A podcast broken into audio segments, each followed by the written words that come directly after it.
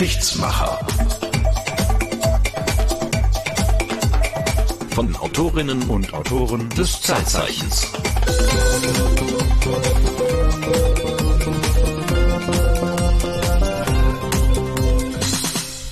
Ein Altglascontainer und ein kleiner Junge. Ja. Damit beginnen wir heute. Ja. Die Geschichtsmacher. Ja. Marco, der kleine Junge bist du. Ja, ich war so kurz vorm Einschulen oder kurz danach äh, habe ich angefangen zu lesen und wir wohnten in einer Siedlung. Da waren eigentlich alle Straßen nach Vögeln benannt. Da gab es einen Amselweg, da gab es einen Drosselweg, ich wohnte im Pirolweg und als kleiner Junge fängt man so an, Schilder zu lesen. Und ich wurde immer zum Altglascontainer geschickt und der war am Geschwister-Scholl-Platz. War der einzige Platz, der nicht nach einem Vogel benannt war. Und ich habe mich immer gefragt, wer sind die eigentlich? Ich wusste es nicht. Ich habe dann später, ich glaube in der Grundschule sogar schon gehört, dass sie zur Weißen Rose gehörte. Und dann war ich vollkommen überfordert, weil die Weiße Rose kannte ich von Kalle Blomqvist. Kalle Blomqvist, der Meisterdetektiv von Astrid Lindgren und dessen Bande hieß die Weiße Rose. Ich dachte, Kalle Blomqvist und die Scholz hätten was miteinander zu tun. Jetzt haben wir aber jemanden als Gast heute hier, der kann mir jetzt mit viel, viel Verspätung erklären, es war ganz anders. Ja, also so ein bisschen was wissen wir mittlerweile schon auch über Sophie Scholl und ihren Bruder Hans, aber diejenige, die sich damit nun wirklich sehr intensiv beschäftigt hat, diverse Bücher auch darüber geschrieben hat, das ist die werte Kollegin Maren Gottschalk. Herzlich willkommen. Hallo, danke für die Einladung. Das war der hässlichste Platz bei uns in der Gegend. Der Sophie Schollplatz oder Ja. der Geschwister Schollplatz. Der Geschwister-Schollplatz. Das war unglaublich hässlich. Er bestand aus Beton und diesem Glascontainer. Das Also- haben Sie eigentlich nicht verdient. Nee, überhaupt nicht. Ich habe übrigens auch Sophie Scholl in der Schule nicht gelernt. Ich habe tatsächlich Sophie Scholl und die Weiße Rose nicht gekannt, als ich nach München zum Studium ging. Habe ja mit Jura angefangen zu studieren, Geschichte kam erst später. Und stand eines Tages im Winter, das war glaube ich 81, kam aus der U-Bahn raus beim Geschwister Schollplatz. Den Platz kannte ich schon, aber ich wusste nicht, wo er hingehört. Und die ganze Uni war mit Hakenkreuzfahnen bestückt, Nein. sozusagen außen die Gebäude. Und das war natürlich erstmal ein Schock. Im zweiten Moment habe ich mir gedacht, okay, die Nazis werden nicht über Nacht wiedergekommen sein. Das muss irgendeinen anderen Grund haben. Der Grund war, es wurde dort ein Film gedreht, und zwar der Verhöfen-Film Die Weiße Rose. Ich bin dann, dann in diese Dreharbeiten halb hineingestolpert und habe dann zugeguckt und die wiederholen ja dann eine Szene 50 Mal und habe mir dann dabei auch von anderen dann erklären lassen, um wen es da eigentlich ging. Du kanntest die vorher gar nicht. Ich kannte die vorher nicht. Was ich erstaunlich finde. Ja, ich habe Geschichte abgewählt. ja, das muss ich gestehen. Ich habe Geschichte nach der zehnten abgewählt. Bei uns ging das noch. Ich habe dann später ja Geschichte studiert, aber in der Schule hatte ich ein gebrochenes Verhältnis zur Geschichte. Und es war dann so, dass als der Film fertig war, war ich zwar schon in München, wohnte ich da schon, aber ich kannte noch nicht so viele Menschen. Und ich bin tatsächlich allein ins Kino gegangen und ich habe diesen Film alleine gesehen und ich bin wie versteinert gewesen am Ende. Es hat mich so umgehauen, diese Geschichte. Also das hat mich schwer beeindruckt. Und ich bin natürlich dann immer durch den Lichthof der Universität jeden Tag durchgegangen, völlig mit anderen Gefühlen. Deswegen ist Sophie Scholl mir seit meinem Studium sehr nahe gerückt. Über den Lichthof werden wir gleich noch sprechen. Wann hast du dich denn zum ersten Mal in Anführungsstrichen professionell mit Sophie Scholl beschäftigt? Das war vor zehn Jahren, als der Verlag Belz und Kebeck mich bat, eine Sophie Scholl Biografie zu schreiben für junge Leser und Erwachsene. Und damals habe ich dann angefangen, ihre Tagebücher, ihre Briefe zu lesen, alles, was es über sie schon gab, mich mit der Weißen Rose zu beschäftigen. Und das war eine Beschäftigung, die mich auch gar nicht losgelassen hat. Ich bin viel mit dem Buch in Schulen unterwegs. Und als dann die Anfrage kam, ob ich zum 100. Geburtstag von Sophie Scholl ein neues Buch, nochmal ein längeres, ausführlicheres Buch schreiben würde für CH Beck, habe ich das sehr gerne gemacht. Wenn du heute an Schulen gehst, kennen die alle die Geschwister Scholl und die Sophie? Oder äh, geht's denen wie mir und dir damals, Hm. wo lauter Missverständnisse vorherrschen und man es gar nicht so genau einordnen kann? Und was erzählst du denen in Kurzform, um das, Hm. wenn es so ist, zu beheben? Also die meisten haben den Namen dann vielleicht schon mal gehört, auch in Vorbereitung der Lesung, die ich dann da mache. Oder ich mache mehr so Werkstattgespräche mit den Schülerinnen und Schülern.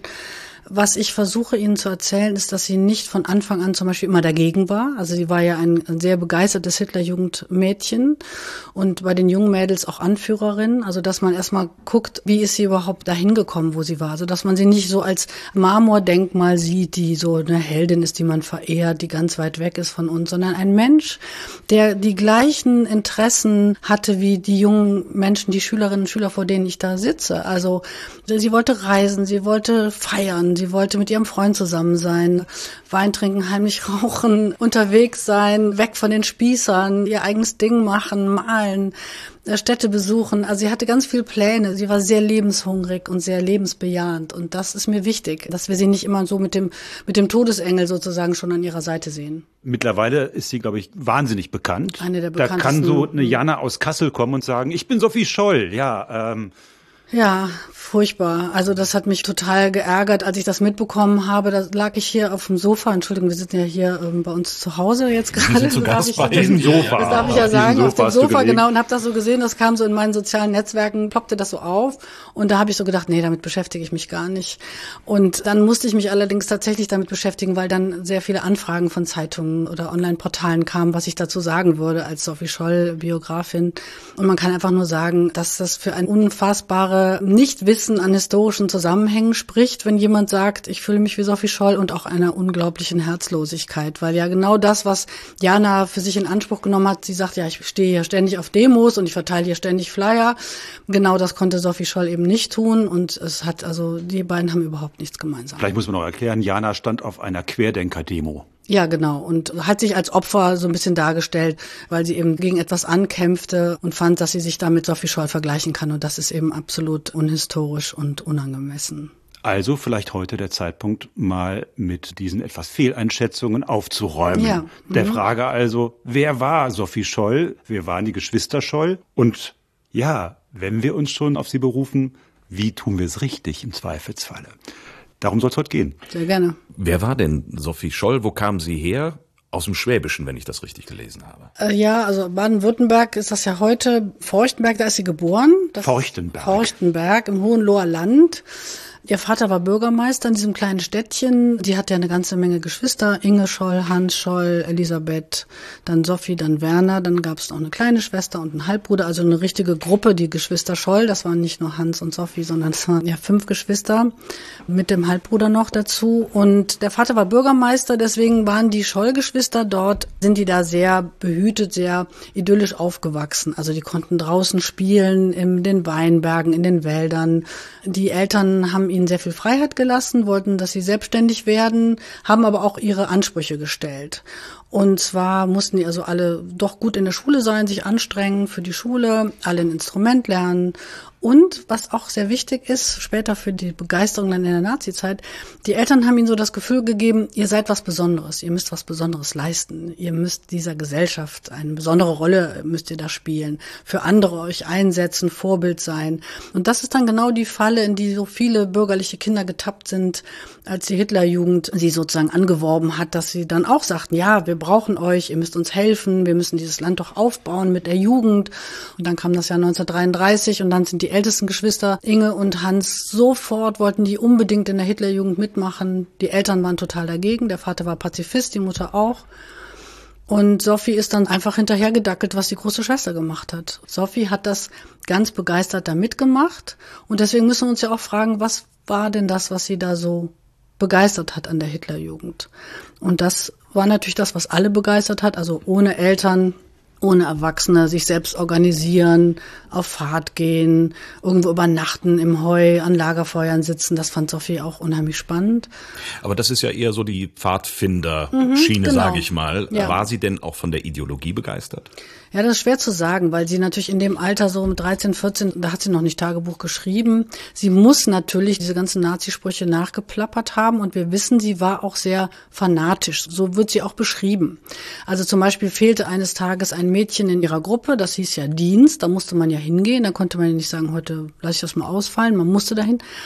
Und dieses Mädchen musste in der elterlichen Metzgerei helfen, da war wohl jemand krank geworden. Und Sophie schickt dann ein anderes Mädchen, um die zu holen zum Dienst. Und eine Woche später fehlt das Mädchen wieder und da schickt die Sophie einen Polizisten, um das Mädchen zu holen. Also das spricht nicht dafür, dass sie das nicht ernst genommen hat. Und äh, dann hatte sie noch so die Angewohnheit. Auch wenig sympathisch. Ja, auch wenig sympathisch, absolut. Das muss man mal so sehen. Dann beschreiben die Mädchen ihrer Gruppe sie allerdings, sie sagen immer, sie war sehr zackig, sie war fanatisch, man musste bei ihr auch marschieren und diese ganzen Nazi-Lieder singen. Aber sie war auch sehr romantisch. Also sie hat dann am Lagerfeuer Märchen vorgelesen, Heldenballaden und sowas. Und wenn ich jetzt mal die Tagebücher vergleiche von der großen Schwester Inge Die wurde Ringführerin, also die war wirklich für ein paar hundert Mädchen zuständig. Sophie immer nur so für höchstens so bis 120 ungefähr, wenn überhaupt. Und die Inge schreibt in ihr Tagebuch sehr viel darüber, wie wichtig ihr Hitler ist und dass sie sich reinhalten will für Hitler und dass jedes deutsche Mädchen das machen soll und so weiter. Reinhalten im Sinne reinhalten, von jungfräulich? Nein. Mehr im Sinne von, also gut deutsch sich verhalten, so. Was sie damit meinte, das hat sie nicht erklärt. Aber, okay. aber so eine gewisse Begeisterung, immer wieder so eine ideologische Begeisterung wird da richtig ausgesprochen in den Tagebüchern. Bei Sophie findet man dazu gar nichts. Bei Sophie steht immer nur, ich muss hier raus sonst ersticke ich. Ich brauche Luft. Ich muss auf Fahrt gehen. Also auf Fahrt gehen mit der Hitlerjugend. Ausflüge machen, beziehungsweise für ein Wochenende oder für eine Woche in die Berge fahren und dann da zelten und sich selbst versorgen und wandern und die war sehr sportlich und, und ich glaube, für sie ist dieses Austoben ein sehr wichtiger Aspekt gewesen bei der Hitlerjugend und eben auch die Sichtbarkeit, dieses als Mädchen sichtbar sein, Platz einnehmen dürfen. Also Mädchen sollten ja sonst eigentlich eher nur die Klappe halten, freundlich sein, helfen. Und Sophie war so ein Typ überhaupt nicht. Und dieses, wir dürfen hier Platz einnehmen, wir dürfen hier stehen und wir sind wichtig. Und das ist, glaube ich, auch wichtig gewesen für sie. Auf dem Cover deines Buches ist ja auch ein Foto von ihr. Da ist sie wie alt? Was würdest du schätzen? Ja, da wird sie so 14, 15 gewesen sein, würde ich mal sagen. Auf dem anderen ist sie älter. Da könnte man auch raten, sie sieht ein bisschen aus wie eine Junge. Ja, genau, das so wird sie auch beschrieben, genau, wegen dieser kurzen Haare. Sophie ist eben überhaupt kein angepasstes Hitler-Jugendmädchen, also hat nicht die langen geflochtenen Zöpfe und hat immer diese kurzen Haare und sie wird auch beschrieben als buschikos, als ein bisschen provozierend, auch in ihrer Funktion als Anführerin. Da können wir uns mal anhören, was die Eva Ammann dazu gesagt hat. Das war ein Mädchen, die war in ihrer Gruppe. Da wird sie als Außenseiter beschrieben. Sophie war damals sehr begeistert, sehr fanatisch für den Nationalsozialismus, aber mit einem Schuss bündischer Jugend. Einmal haben wir eine Fahrt gemacht ins Allgäu mit der Sophie. Da war es romantisch. Man hat nachts auf einer Waldlichtung ein Feuer gemacht. Tagsüber hatten wir schon das Holz gesammelt und sind dort gesessen. Sophie hat immer gerne Balladen gesungen, ganz heldische Balladen. Ich sehe das heute noch vor mir, so hat mir das imponiert und mich beeindruckt. Sophie hat dazu auf ihrer Klampfe ihrer Gitarre gesungen und dazu das Lagerfeuer, also das hat uns sehr gefallen. Aber die Eltern waren davon teilweise nicht so begeistert. Die hätten uns lieber schlafen sehen, anstatt im Wald zu sitzen und Balladen anhören. Sophie war also sehr romantisch und idealistisch auch und auch fanatisch. Schon ein Außenseiter kann man sagen. Bei den anderen Führerinnen, die wir hatten, hat man so etwas nicht gemacht. Das hätte ich mir jetzt bei den HJ-Mädels anders vorgestellt. Ich kenne die immer nur so aus so Filmen, zeitgenössischen. Da machen sie Turnübungen oder so, so Sachen, die so typisch fraulich sind, was so ins NS-Regime Frauenbild reinpasst. Das klingt ja aber eher nach Pfadfinder und Abenteuer, ne? Genau, das war auch so bei der Hitlerjugend. Also bei den Mädchen, die sind auch marschiert, die sollten sich ja auch stählen. Die haben natürlich auch ein paar Dinge gemacht, die anders waren als bei den Jungs. Die haben zum Beispiel Theater gespielt, Märchen gespielt. Die sollten dann ja auch mal so einen ideologischen Hintergrund haben und die Werte der Nazis dann transportieren. Die haben sehr viel gebastelt. Damals hieß es ja, alles selbst ist gut und alles gekaufte, vor allem wenn es noch aus dem Ausland kommt, ist schlecht. Also weiß ich nicht, Tischläufer, Bildchen, Laubsägearbeiten, ne? also die haben wahnsinnig viel gebastelt und genäht und gehäkelt und gestrickt, das schon. Aber sie haben sich eben auch ausgetobt und sie haben auch Geländespiele gemacht und sich gegenseitig Fahnen abgejagt und solche Geschichten. So, daran hatte sie offenbar Spaß, aber was hat sie dann da weggetrieben? Also da scheint sie ja erstmal ganz gut aufgehoben zu sein. Genau, und das ist natürlich eine ganz wichtige Frage. Was hat Sophie letztlich von den Nazis entfernt? Sie hat leider nirgends darüber etwas ausgesagt. Also es gibt keine Tagebuchaufzeichnung oder einen Brief. Es war nicht ein, ein Moment, wo auf einmal das umgeschlagen ist, sondern es waren verschiedene Risse, die diese Begeisterung bekamen. Einmal sind ihre Geschwister verhaftet worden wegen bündischer Umtriebe. Also die haben noch von einem verbotenen Jugendbund Lieder in ihren Gruppen gesungen. Das wurde 37 schwer bestraft, mit Gefängnishaft sogar eine Zeit lang. Also eine Woche waren ihre Schwester Inge und ihr Bruder Werner in Haft. Dann kam hinzu, das fand ich, hat ihr Neffe Thomas Hartnagel vor kurzem so wunderschön gesagt. Sophie war jemand, der sich durch Nachdenken verändert hat. Sie hat einfach irgendwann, war sie in dem Alter, dass sie angefangen hat nachzudenken was mache ich hier eigentlich? Was sind meine Werte im Leben? Wo will ich hin? Wie will ich leben? Was ist das hier um mich herum? Was ist das für eine Gesellschaft? Wo ist da mein Platz? Und sie hat ja sehr, sehr viel gelesen, Romane, Gedichte, aber auch sehr viel Sachbücher, theologische Werke später und philosophische Bücher.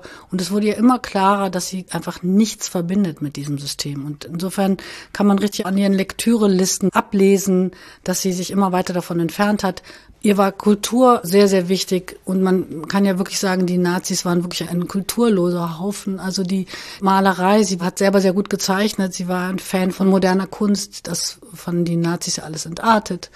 Und als der Krieg beginnt, da sehen wir sie schon als ganz, ganz klare Gegnerin des Systems. Also dann im Prinzip über den Umweg Hitlerjugend und Bund Deutscher Mädel dann wieder in das Fahrwasser der Eltern auf dem genau. pazifistischen genau. Weg. Ganz genau. Also die Nähe zum Vater, die wirklich aufgebrochen war eine Zeit lang, als der Vater so wütend war, dass seine Kinder unbedingt in die Hitlerjugend eintreten wollten.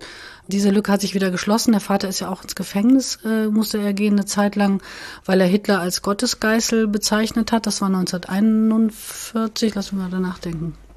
Nein, das war 1942, da war der Vater im Herbst drei Monate im Gefängnis, weil ihn eine Angestellte denunziert hat. Er hatte eben Hitler als Gottesgeißel bezeichnet. Und da ist Sophie abends hingegangen und hat Die Gedanken sind frei auf der Flöte gespielt vor dem Gefängnis. Also da war die Nähe wieder ganz stark da. Mhm. Und insofern, genau, ist die Familie dann wieder so zusammengewachsen. Aber im Widerstand, das ist ja dann nochmal Gegner sein, ist das eine. Aber mhm. dann den nächsten mhm. Schritt zu gehen sagen, so, und jetzt stelle ich mich wirklich gegen, jetzt arbeite ich gegen das System und nehme dabei in Kauf, dass ich mein Leben verliere, das ist natürlich eine Entscheidung, die ist nochmal eine ganz andere. Und da hätte der Vater sicherlich, wenn er das gewusst hätte, dass sie das plant, versucht, das zu verhindern. Aber der Krieg war der Kipppunkt, kann man das so sagen, der Ausbruch des Krieges? Für mich war das eher der Moment, wo es klar wird, weil sie an ihren Freund Fritz Hardnagel, der ja Soldat war, Berufssoldat, und in diesen Briefen wird so klar, dass sie den Krieg so ablehnt. Da ist Sophie eine solche präzise Gegnerin dieses Gedankenskrieg, ich würde das gerne mal zitieren, was sie dem Fritz da schreibt. Das ist kurz nach Kriegsbeginn, schreibt sie ihm, nun werdet ihr ja genug zu tun haben. Ich kann es nicht begreifen, dass nun dauernd Menschen in Lebensgefahr gebracht werden von anderen Menschen. Ich kann es nie begreifen und ich finde es entsetzlich. Sagt nicht, es ist fürs Vaterland. Das ist für einen Soldaten natürlich eine Ohrfeige, denn natürlich machte er das für sein Vaterland. Aus seiner Sicht, warum denn sonst? Wofür sollte man den Aufwand sonst betreiben? Sie unterscheidet ja gar nicht zwischen Freund und Feind. Sie sagt, Menschen bringen Menschen in Lebensgefahr. Das finde ich schrecklich. Also sie sagt nicht die Polen, die Franzosen, die Deutschen. Und wenn ich die Menschen gar nicht unterscheide in Freund und Feind, dann ist der ganze Sinn des Krieges irgendwie weg. Und das kann man richtig sehen an dem Briefwechsel zwischen Sophie und Fritz wie sie ihn mit ihren Argumenten immer mehr in die Enge treibt und er immer mehr Probleme bekommt, dagegen zu halten und seine Meinung zu vertreten. Und am Ende des Krieges ist er ein Kriegsgegner. Er wird Jura studieren und Richter werden. Und er sagt, nach dem Krieg hat er den Krieg überlebt. Ein junges Mädchen hat mich überzeugt davon, dass der Krieg ein Fehler ist. Die waren ein Paar. Die waren ein Paar, ja, genau. Habe ich das noch nicht gesagt? Nein. Ja, Sophie Scholl und Fritz Hartnagel ist ähm, er war ihr erster und ihr einziger Freund, ihr Geliebter. Und diese Beziehung ist beschrieben worden in einem sehr dicken Briefwechsel. Also den kann man lesen. Die Briefe sind fast alle vorhanden noch. Und das ist eine sehr dramatische, sehr innige, sehr aufregende Liebesgeschichte, weil sie nie in derselben Stadt wohnten und sich immer nur schreiben konnten. Und man kann da richtig verfolgen, wie sie sich finden. Am Anfang ist sie noch so ganz gehemmt und es beginnt wirklich mit dem ersten Zettel, den sie in der Schulstunde schreibt an ihn. Da geht es um ein Tanzkränzchen, ob er da hinkommt. Also und ganz normal. Ganz normal, genau. Also furchtbar zum Fremdschämen irgendwie dieses, dieses, uh, dieses pubertäre, durchsichtige Anbandeln bis hin zu dem letzten Brief, den sie ein paar Tage vor ihrer Verhaftung schreibt an ihn. Also es ist eine sehr, sehr schöne traurige Geschichte natürlich auch. Und sie ist deswegen auch so spannend, weil ja, weil Sophie das auch so wichtig ist, das immer zu erklären, was sie denkt und dass sie keine Kompromisse machen kann. Und ich glaube, das hat eben dann auch mit ihrer Widerstandsarbeit zu tun. Diese Unfähigkeit zu sagen, ja gut, das ist zwar vielleicht nicht genau das, was ich meine, aber egal, komm, ja, gut so, machen wir so, ne? Sondern sie muss immer wieder klar machen, nein, ich sehe das aber anders und das sehe ich aber so und das ist nicht, nein, das ist nicht genau das. Und die diskutieren wirklich viel in ihren Briefen. Das ist äh, sehr spannend nachzulesen. Also eine Liebesgeschichte, wo sie dann am Ende ihren Freund, Liebespartner überzeugt davon, dass das, was er gerade tut, nämlich Soldat sein, völlig falsch ist. Ganz genau. Es gibt sogar Briefe, wo er ihr schreibt, ich meine, er konnte ja nicht da weg, er war Soldat, keiner konnte dann nach Hause gehen und sagen, ich bin jetzt der Meinung, ich möchte nicht mehr Soldat sein, also dann hätte man ihn gleich erschossen, also musste er natürlich bis zum Ende des Krieges sein sein Soldatentum sozusagen da weiterführen. Aber er schreibt ihr zwischendurch auch mal, ich, manchen Diskussionen mit seinen Kameraden, sagt er, wünschte er, sie wäre bei ihm und würde ihm argumentativ unterstützen. Was ganz toll ist, auch als Mann, ne, dass er sagt, dieses Mädchen, die kann mir da jetzt helfen. Also der Fritz Hartnagel ist ein besonders kluger, warmherziger, cooler Typ muss man sagen.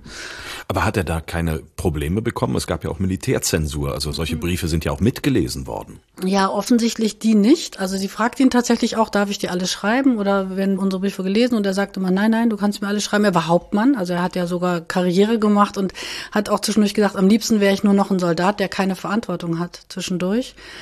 Natürlich hat er das niemandem sonst gesagt. Die haben das nur in ihren Briefen besprochen.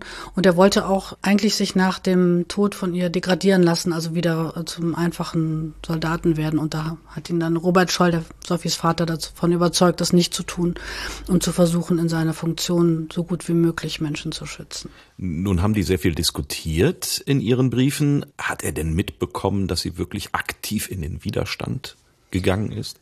Tja, das ist eine schwierige Frage. Also Sie hat ihm natürlich nichts davon erzählt, so wie ja alle Arbeit, alle illegale Arbeit nicht beschrieben wird in irgendwelchen Briefen oder Tagebüchern. Das wäre viel zu gefährlich gewesen. Es gibt aber eine Stelle, und da kommen wir jetzt schon zu dem Widerstand eigentlich, die mir sehr, sehr wichtig ist. Und zwar, Sophie Scholl hat versucht, und zwar schon Wochen bevor die ersten Flugblätter der Weißen Rose gedruckt werden, hat sie versucht, einen Vervielfältigungsapparat zu organisieren über Fritz. Er sollte ihr einen Stempel geben auf so einem Bezugsschein. Sie konnte nicht einfach in ein Geschäft gehen und sagen, guten Tag, ich hätte gerne einen Vervielfältigungsapparat. Aber was war das, so ein Umkehrdruckding, wie wir also das, das, noch aus der Schule kennen? Ja, genau. Man so musste das immer. Matrizen. Die, genau. Die Flugblätter wurden auf Matrizen geschrieben und dann gab es verschiedene Geräte. Das einfachste war so eins, das wurde wie so ein flacher Bilderrahmen, wo man einmal so drüber gerollt hat sehr aufwendig. Später gab es welche mit so einer Kurbel, dann konnte man schneller vervielfältigen. Und die ersten vier Flugblätter der Weißen Rose, und das ist ja das, wofür die so bekannt sind, also die ersten vier und dann später noch zwei, die werden ja von Hans Scholl und Alexander Schmorell geschrieben, vervielfältigt, verschickt. Aber schon Wochen vorher hat Sophie sich eben um so einen Apparat gekümmert. Den hat sie nicht bekommen, weil Fritz ihr schreibt, er könnte diesen Schein nicht besorgen. Er wäre auch der Meinung, das wäre zu riskant. Daran können wir erstens sehen, er wusste oder er ahnte, dass sie etwas Illegales tun wollte. Aber er sagte auch, als sie ihm davon erzählt hat, das war das letzte Mal, dass sie sich gesehen haben. Das wussten sie natürlich nicht, dass sie sich nie wiedersehen würden. Aber es war klar, er musste an die Front nach Russland. Sie würden sich lange nicht sehen. Und er sagte, wir wollten wohl beide nicht unser letztes Treffen damit belasten und haben nicht weiter darüber gesprochen. Der hat ihn gefragt, ob er ihr diesen Schein besorgt und Geld gibt. Das Geld hat er ihr gegeben, 1000 Reichsmark und den Schein eben nicht. Das hat er nicht organisiert. Und das ist eine, das wir daraus lernen, also dass Fritz eine Idee davon hatte, dass Sophie in sowas geraten könnte. Er hat sie auch gefragt, weißt du, dass sich das den Kopf kosten kann? Und sie sagte ja. Und das zweite ist, dass Sophie eben schon, bevor der offizielle Widerstand sozusagen der Weißen Rose beginnt, schon versucht, etwas dafür zu tun. Und das ist mir wichtig, weil es sonst immer heißt, ja, wann wurde Sophie denn eigentlich ein Teil der Gruppe? Wann hat sie denn was gemacht? Ja, sie hat sogar schon vorher angefangen zu arbeiten. Und ich gehe mal davon aus, dass sie dann auch mit dem Hans darüber geredet hat, mit ihrem Bruder. Sie lebten da ja beide in München, haben da beide studiert und es wäre sehr unwahrscheinlich, dass sie nicht mit Hans darüber geredet hat, dass man solche Flugblätter machen kann, wenn er es dann später macht. Ne? Und auch, dass sie darüber geredet haben, denke ich, was schreibt man da rein? Wer ist diese weiße Rose? Ja. Das muss man vielleicht mal erklären. Mal, also, und vor allem, machen, genau. das muss ja ein Kreis sein, die sich sozusagen gefunden haben und aktiv Widerstand leisten wollten. Wie kommt sie in diesen Kreis rein und wer sind diese Leute? Genau, also die Weiße Rose hat einen engeren Mitgliedskreis und der besteht aus Hans Scholl, Sophie Scholl, Alexander Schmorell, Willi Graf, Christoph Probst und Professor Kurt Huber. Diese sechs Personen werden auch alle im Jahr 1943 hingerichtet, wegen dieser Flugblätter. Die ersten vier Flugblätter eben schreiben Hans und Alexander in einer Auflage von 100 Stück. Daran ist Sophie nicht beteiligt, sagt sie selber im Verhör und sagen die auch. Also die beiden haben das alleine gemacht. Aber wie gesagt, davor wurde sie schon aktiv. Also deswegen ist immer die Frage, wie sehr glauben wir dem, was in dem Verhör gesagt wird? Vielleicht hat sie auch mit Hans einfach die Übereinkunft immer gehabt, ne? Da sagst du immer, dass du damit gar nichts zu tun hast. Also, das wissen wir nicht. Kann man ja auch nicht mehr rauskriegen. Aber Ihr Bruder Hans war schon vorher Teil dieser Gruppe. Also die, ihr Bruder Hans hat diese Gruppe eigentlich aufgebaut, weil die Gruppe ist nach und nach entstanden. Erst waren nur Hans und Alexander da. Dann kam erst Monate später Willi Graf dazu.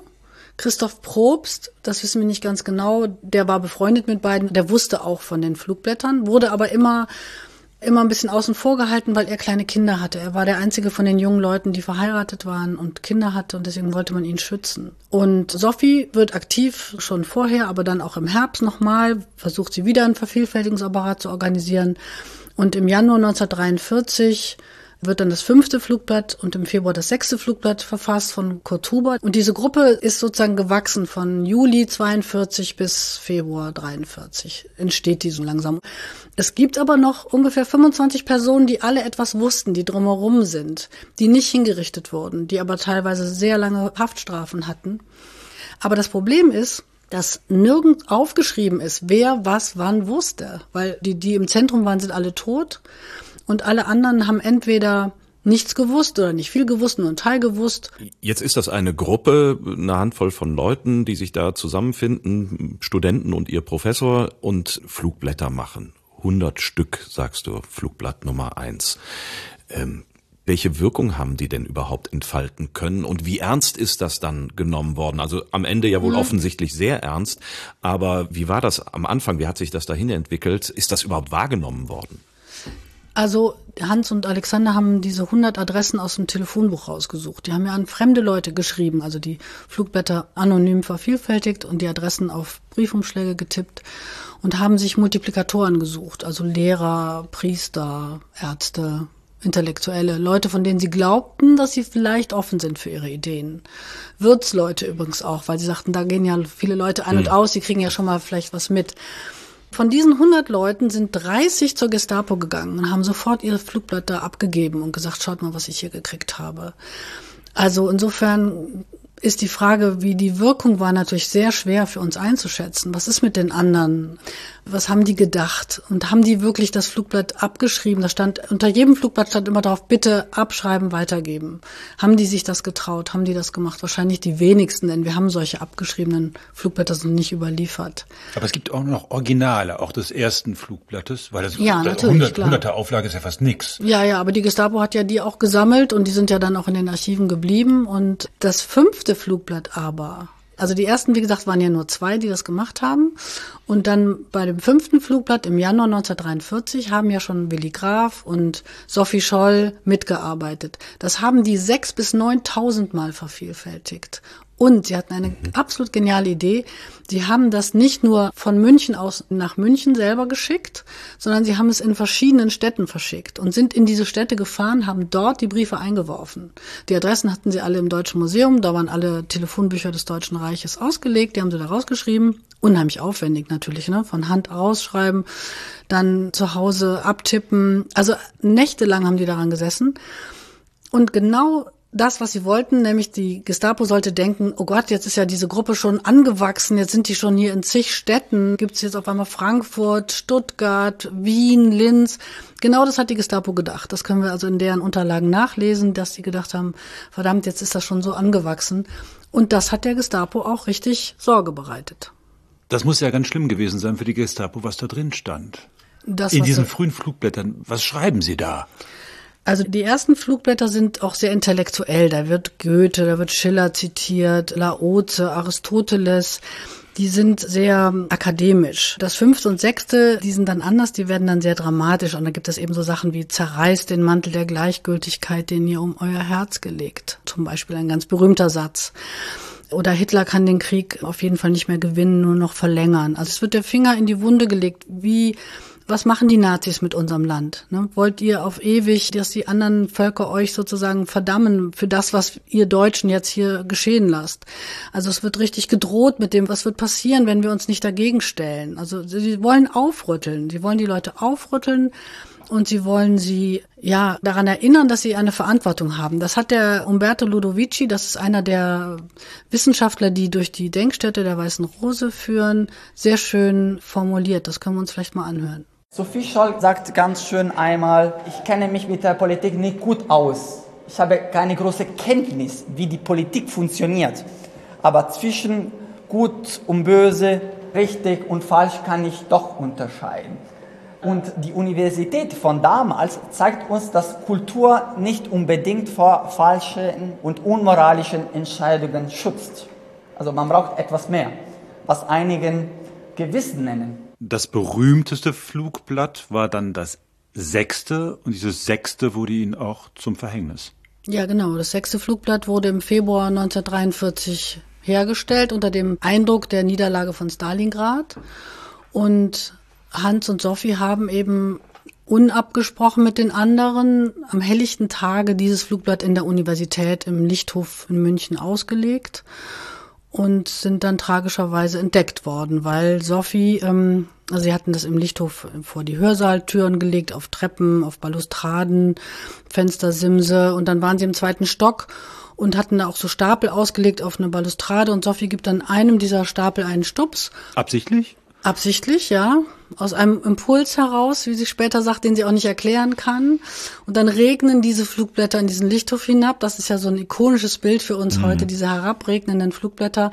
Und in dem Moment kommt der Hausmeister, sieht diesen Blätterregen, sieht die beiden nicht, sieht aber, wo sie stehen müssen, läuft darauf und bringt sie dann in die Universitätsverwaltung, ruft die Gestapo und dann werden sie halt verhaftet. Was hat die beiden geritten, dass sie das gemacht haben. Denen war die Gefahr ja bewusst. Also warum machen die das am helllichten Tag im zentralen Gebäude der Universität, da wo jeder vorbeikommen kann und wo der Hausmeister sie ja dann eben offensichtlich auch entdeckt hat? Also das ist eine sehr schwierige Frage, die wir natürlich auch nicht mehr so richtig klar beantworten können. Wahrscheinlich kommen auch hier wieder verschiedene Dinge zusammen.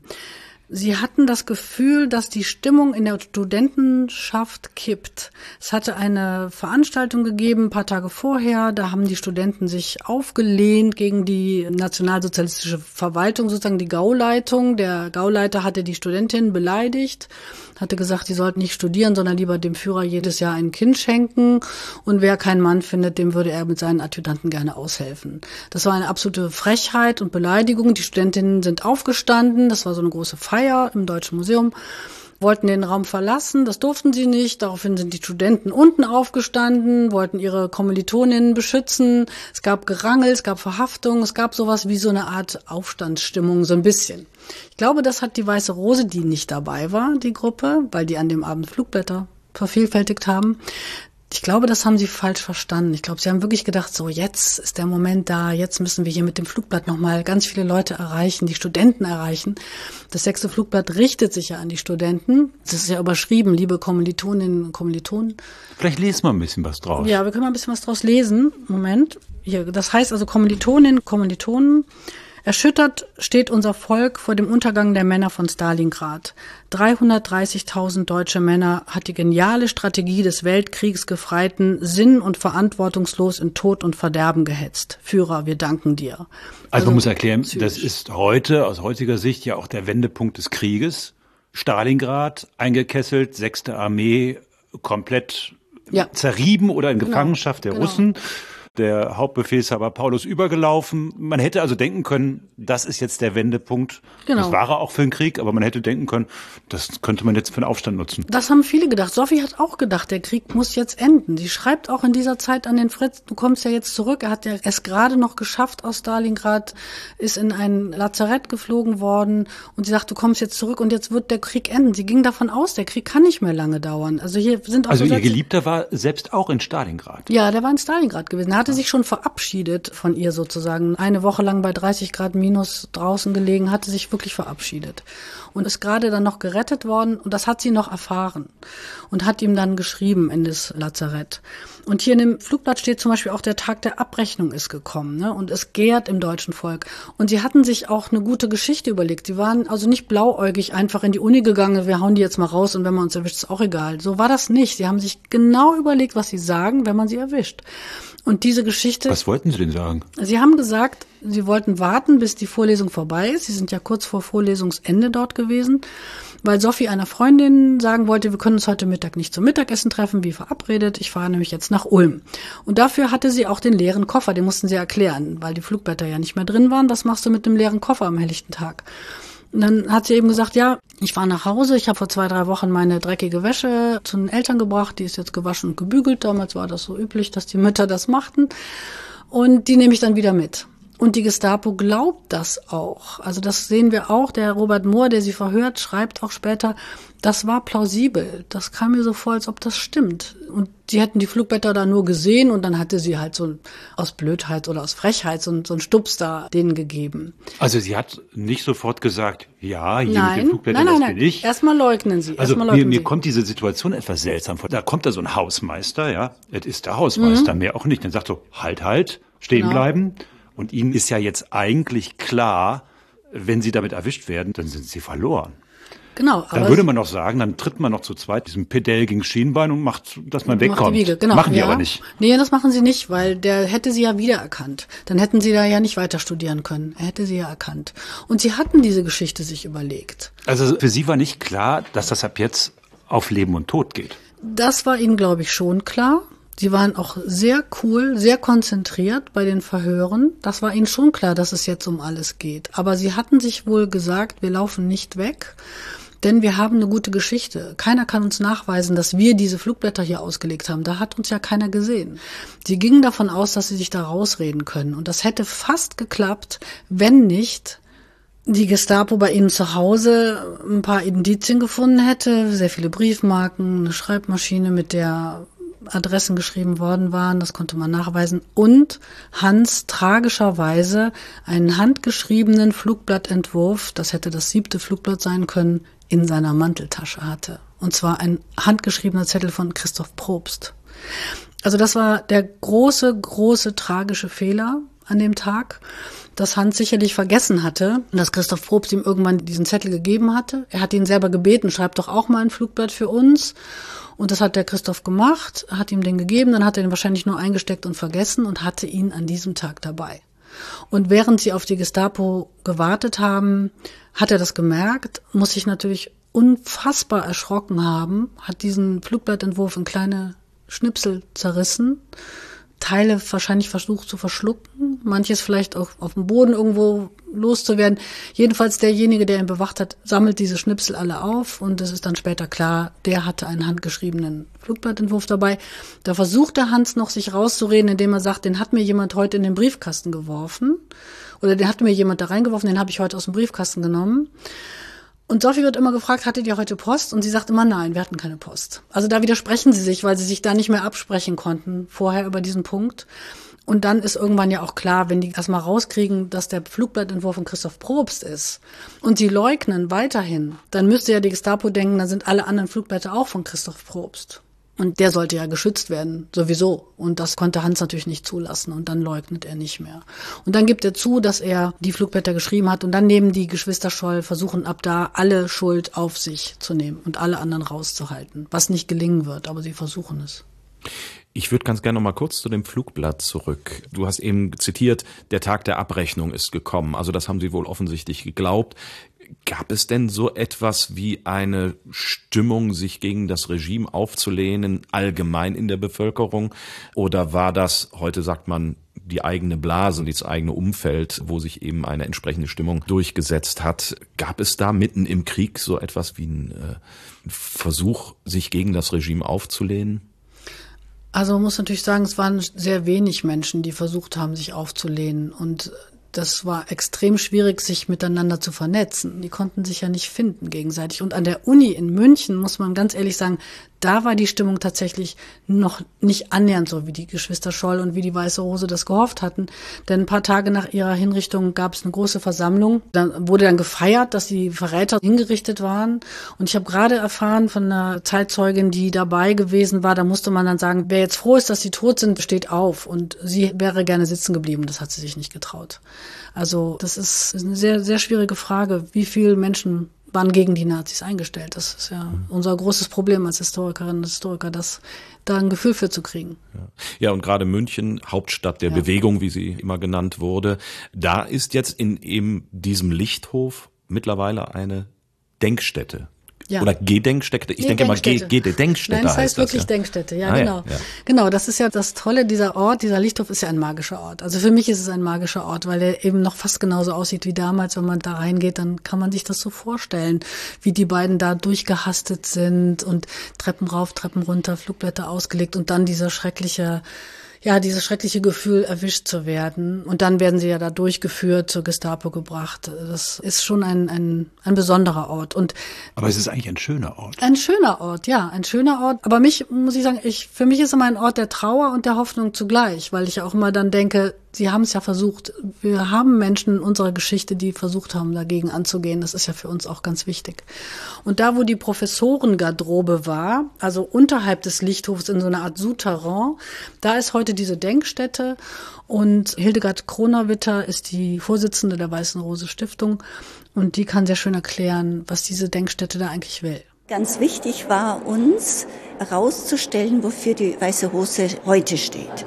Und deshalb haben wir auch zwischen den Stelen diese Werte, für die sie stehen, Gewissen, das heißt reagieren auf das eigene Gewissen, Menschenwürde, Freiheit, Verantwortung, Zivilcourage als zentrale Begriffe rausgestellt. Und Besucher, die in die Denkstätte kommen, werden oben einen Film sehen, der diese Begriffe zeigt in Deutsch und Englisch und mit fallenden Blättern da denken wir, dass wir eine Einstimmung leisten können. Die Frage ist natürlich, Wer geht dahin in eine solche Ausstellung? Du warst ja wahrscheinlich mehrfach dort. Ja, ich bin immer, wenn ich in München bin, bin ich dort. Und ist da, da ist, ist da, ist da, ist da viel los, ja? Ja, ja, ja. Also da gibt es 40 bis 80.000 Besucher pro Jahr.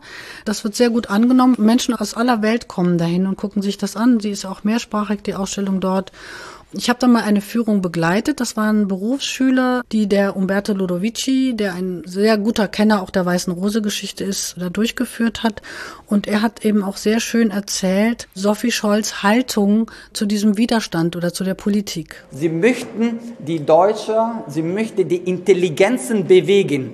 Weil Nationalsozialismus wie jeder totalitäre Staat bedeutet auch Ausschaltung der Intelligenz. Ausschaltung der eigenen Verantwortung. Aber wir sind dafür verantwortlich für die Sachen, die wir auch begreifen, die wir verstehen. Der Mann, der sie verraten hat, der Hausmeister, reden wir mal über dessen Gewissen. Weiß man, was aus dem geworden ist? Ja, der bekam, glaube ich, erstmal so eine Art Belobigung und musste dann nach dem Krieg ins Gefängnis und hat sich schwer beschwert weil er dann gesagt hat, ich sitze hier im Gefängnis, während ja der Rektor der Universität zum Beispiel, der die Gestapo gerufen hat, der ist frei. Also der Kleine sozusagen, der musste im Gefängnis sitzen, der kleine Täter und die Großen natürlich wieder nicht. Das fand er sehr ungerecht. Vom Tag der Festnahme bis dann zum Tod. Wie viel Zeit vergeht da? Vier Tage. Also das ist wirklich, das geht sehr, sehr schnell. Sie werden Donnerstag verhaftet, Freitag, Samstag verhört. Sonntag bekommt sie schon die Anklageschrift in die Zelle gebracht oder muss sie holen und lesen und unterschreiben. Und Montag ist schon der Prozess. Da kommt extra der Roland Freisler aus Berlin angeflogen vom Volksgerichtshof, der ja da für politische Prozesse zuständig war. So wichtig hat man das genommen. So wichtig hat man das genommen und eben auch so schnell sollte das gehen, damit da bloß nicht jetzt noch irgendwie Märtyrer entstehen. An dem ersten Prozesstag wurden eben Hans und Sophie und Christoph Probst verurteilt, zum Tode verurteilt. Die anderen waren schon im Gefängnis, kamen dann zwei Monate später erst vor Gericht. Und am selben Tag, noch abends um fünf, wurden die drei hingerichtet. Also das ging wirklich sehr, sehr schnell. Und ähm, hat das die Öffentlichkeit mitbekommen? Nee, also man hatte darüber nachgedacht, ob man sie öffentlich hängen sollte. Das wollte man dann lieber doch nicht machen, weil man Angst hatte, wie die Reaktionen vielleicht sind. Ne? Gerade auch junge Frauen noch dabei und so. In dem Prozess saßen auch nur geladene Nazi-Gäste. Ein Beobachter hat sich hineingeschlichen, ein Student, der uns darüber berichtet hat, über diesen Prozess, dass es eben auch so ein reiner Schauprozess war, wo Freisler wie immer gebrüllt hat und die Angeklagten nur gedemütigt und beleidigt und es überhaupt nicht darum ging, irgendwas rauszukriegen an Wahrheit oder so. Die Eltern saßen sogar im Prozess drin. Das hatte keiner bemerkt, dass die das waren. Und als die merken, als der Vater merkt, dass sie auch die Pflichtverteidiger überhaupt nicht einsetzen für seine Kinder, steht er auf und protestiert, geht nach vorne und wird dann aber mit seiner Frau aus dem Saal verwiesen. Und am nächsten Tag steht es allerdings in der Zeitung. Und das war ja der Grund, warum die Elisabeth, die ältere Schwester von Sophie, die zu dem Zeitpunkt nicht zu Hause wohnte, sondern gerade einen neuen Job begonnen hatte und der niemand gesagt hat, dass die Geschwister verhaftet sind, die hat das in der Zeitung gelesen. Also die, die war so schwer traumatisiert, würde ich sagen, nach dem, nach dem Erlebnis, wie die ganze Familie, die dann ja auch in Sippenhaft musste und, und so weiter. So wie das ja bei den anderen Angehörigen der anderen Mitglieder auch war. Die kamen auch in Sippenhaft. Auf welcher Grundlage sind die beiden oder dann eben auch die ganze Gruppe dann später verurteilt worden und hingerichtet worden? Also äh, Hochverrat, Wehrkraft, Zersetzung, so, das waren die Punkte, genau. Von der ganzen Familie, Gibt es Menschen, die den Krieg dann überlebt haben? Sie kamen alle in Sippenhaft, hast du gesagt? Genau, aber sie kamen dann ja auch wieder frei. Ja, die kamen dann alle nach und nach wieder frei und der Vater als letzter, der hat bis Ende 44 noch sogar in einem KZ auch verbracht.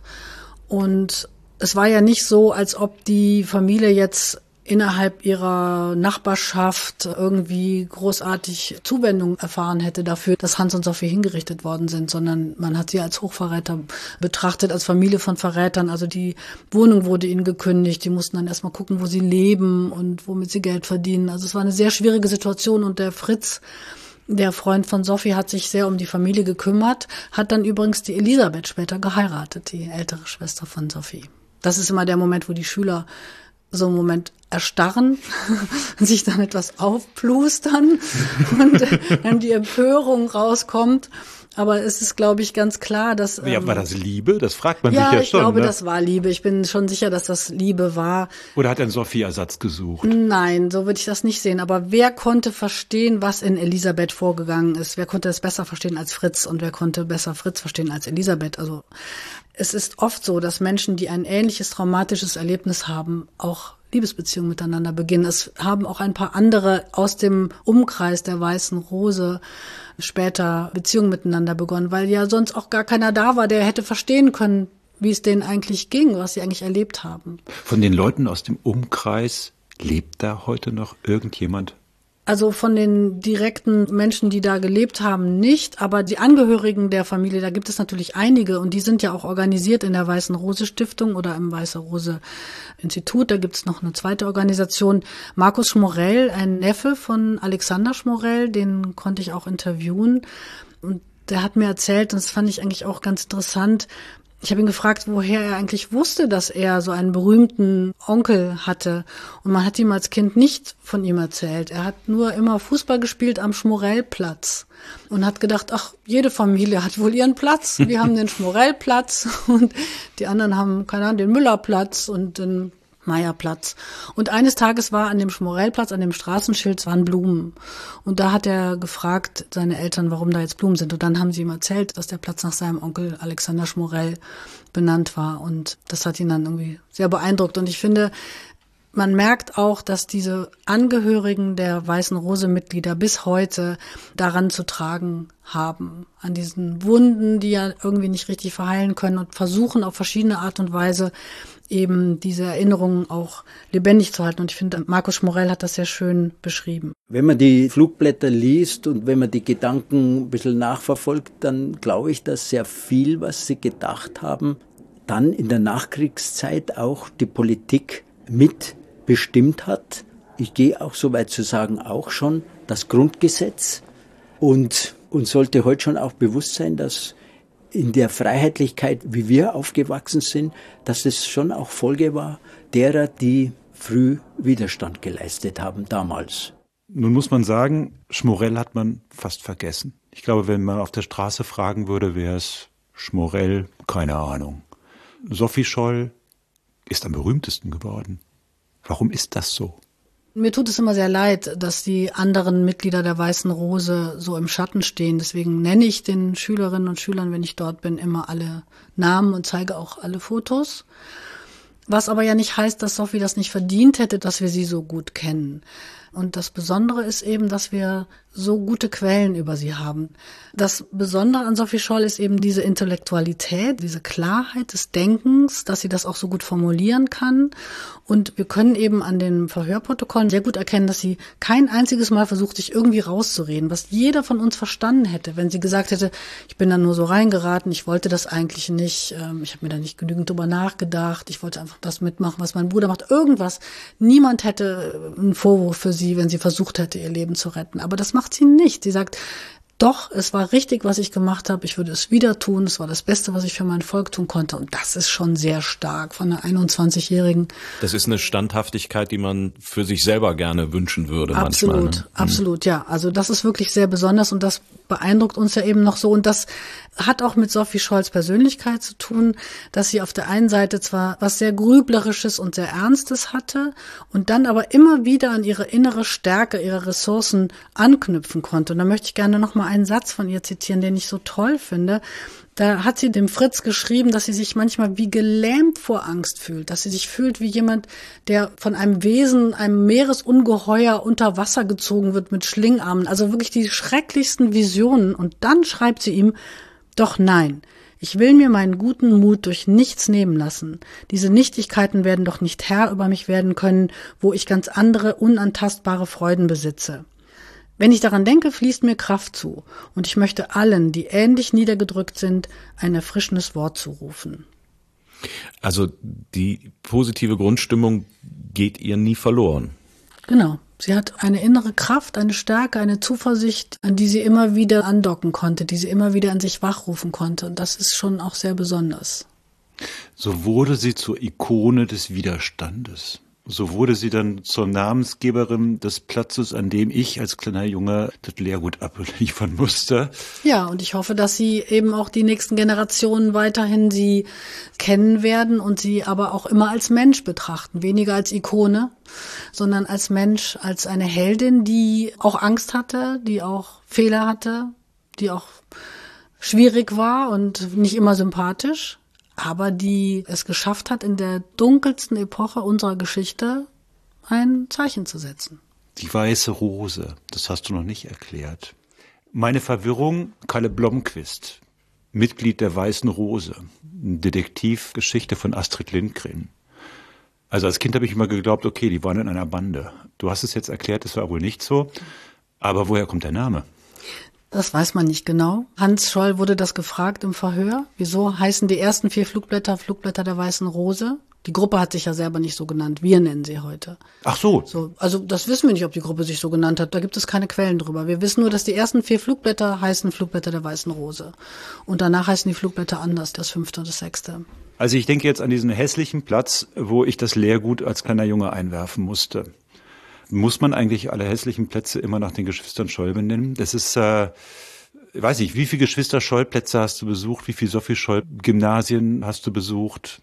Also es gibt über 100 oder glaube ich sogar über 120 Geschwister Scholl oder Sophie Scholl Schulen. Das finde ich schon eine schöne Zahl. Mir ist das ehrlich gesagt mit den hässlichen Plätzen, das stört mich weniger, als dass es mich stört, dass wir nicht mehr Professor Huber Plätze haben und Alexander Schmorell Plätze und Willi Graf Plätze und Christoph Probst Plätze da finde ich, in der Richtung sollte sich mehr tun. Da gibt es auch ganz wenige Schulen, die nach den anderen Mitgliedern der Weißen Rose benannt sind. Und es wäre schön, wenn auch Filmemacher mal einen Film über Alexander Schmorell machen oder über Christoph Probst. Das sind doch auch ganz spannende Persönlichkeiten. Und in der Richtung, finde ich, sollte unsere Erinnerung sich ausweiten. Warum denkst du, steht Sophie Scholl so im Zentrum? Okay, ihre Widerständigkeit und ihre Standhaftigkeit. Aber sicher spielt doch auch eine Rolle, junge Frau. Natürlich, also die Fallhöhe, eine junge Frau, die hingerichtet wird, ist natürlich in einer Zeit, wo auch noch Männer, enthauptet. Ja, also, das, äh grauenvoll. Männer millionenfach im Krieg gestorben sind, ist dann vielleicht schon noch mal ein spezielleres Bild, was die Menschen da bewegt. Und wenn man die Bilder von ihr anguckt, ist es ja auch so, dass sie so unfassbar jung und zart auch aussieht. Aber ich finde, mich fasst es genauso an, wie die anderen hingerichtet worden sind. Und wenn ich mir dieses Buch anschaue, in dem ich die Fotos von der Gestapo sehe, also diese ersten Fotos, die gemacht werden, wenn man verhaftet wird, und mir dann diese jungen Männer auch entgegenblicken mit diesem Blick, in dem wahrscheinlich auch drin steht, wer weiß, ob ich hier lebend wieder rauskomme, finde ich das immer wieder sehr berührend. Dieser ikonografische Status hat natürlich auch dazu geführt, dass man versucht hat, sie immer mal wieder zu vereinnahmen. Berühmtestes Beispiel Jana aus Kassel. Ja, oder die AfD, die gesagt hat, die Weiße Rose würde heute AfD wählen oder so ein Unsinn. Das gibt's ja auch, diese Versuche. Ne? Aber lässt sich denn aus der historischen Perspektive sagen, wofür oder wogegen sich Sophie Scholl heute engagieren würde? Also das ist eine spannende Frage, die ich als Historikerin natürlich nicht beantworten kann und darf, weil Sophie Scholl kannte unsere Welt nicht, sie kannte unsere Probleme nicht. Insofern kann ich als Historikerin nicht sagen, sie würde sich heute bei Fridays for Future engagieren oder für die Seenotrettung oder da oder dort. Was ich sagen kann, ist, für welche Werte stand sie denn? Was war ihr wichtig? Und da war natürlich die Natur wichtig und die Mitmenschlichkeit, der Frieden und die Freiheit. Wobei man bei Freiheit immer sagen muss, Freiheit ist ja nun mal kein geschützter Begriff und so wird in sehr vielen verschiedenen Zusammenhängen gebraucht. Und die Freiheit, für die Sophie Scholl gekämpft hat, nämlich, dass man seine Meinung sagen kann in einem Staat, dass man öffentlich seine Meinung sagen darf, ist natürlich eine andere Freiheit als die, dass ich sage, ich möchte keine Maske tragen müssen, wenn ich ins Geschäft gehe oder so. Also das muss man sicherlich immer wieder, man kann das ja trotzdem kritisieren, ob man die Maske tragen muss oder nicht, aber das ist sicherlich nicht die Freiheit, um die es da in der Weißen Rose ging. Also insofern denke ich mir, wir können nur versuchen, sie zu verstehen, für welche Werte sie stand und dann können wir gucken, was machen wir selber damit. Das fragen mich die Schülerinnen und Schüler natürlich auch. Was machen wir denn jetzt damit? Und ich denke immer, oder ich sage denen dann auch, niemand soll sich in Lebensgefahr begeben. Also das würde ich niemals sagen, ne, seid jetzt mal so mutig wie Sophie Scholl, dass ihr sterbt dabei, auf gar keinen Fall. Aber die Momente, wo wir unseren Mund aufmachen können und Zivilcourage zeigen, die kennen wir alle. Diese Momente, wo ich mir überlege, sage ich jetzt was oder sage ich jetzt nix? Mache ich es mir jetzt unbequem, indem ich in so eine Diskussion reingehe, auf die ich vielleicht gerade gar keine Lust habe, die vielleicht gar nichts bringt, aber setze ich hier ein Zeichen, mache ich den Mund auf oder mache ich ihn nicht auf. Und diese Momente kennen wir alle ganz genau. Und ich denke, das können wir uns durchaus zum Vorbild nehmen und sagen, öfters mal den Mund aufmachen und die Meinung sagen, auch wenn es dann gerade irgendwie unangenehm oder nervig wird. Das hat sich die Diana aus Kassel auch gedacht, ne? Ja, die hätte sich aber tatsächlich, sie ist ja alt genug dafür, nochmal überlegen müssen, mit wem sie sich da vergleicht, um sich diese Frage zu stellen, finde den Fehler, ne? Wenn ich sage, ich stehe jetzt hier und fühle mich wie Sophie Scholl, weil ich ständig auf Demonstrationen gehe, dann kann man nur sagen, denk mal ein bisschen weiter noch, dann überleg dir mal, ob das nicht vielleicht die falsche Person ist, mit der du dich da gerade vergleichst.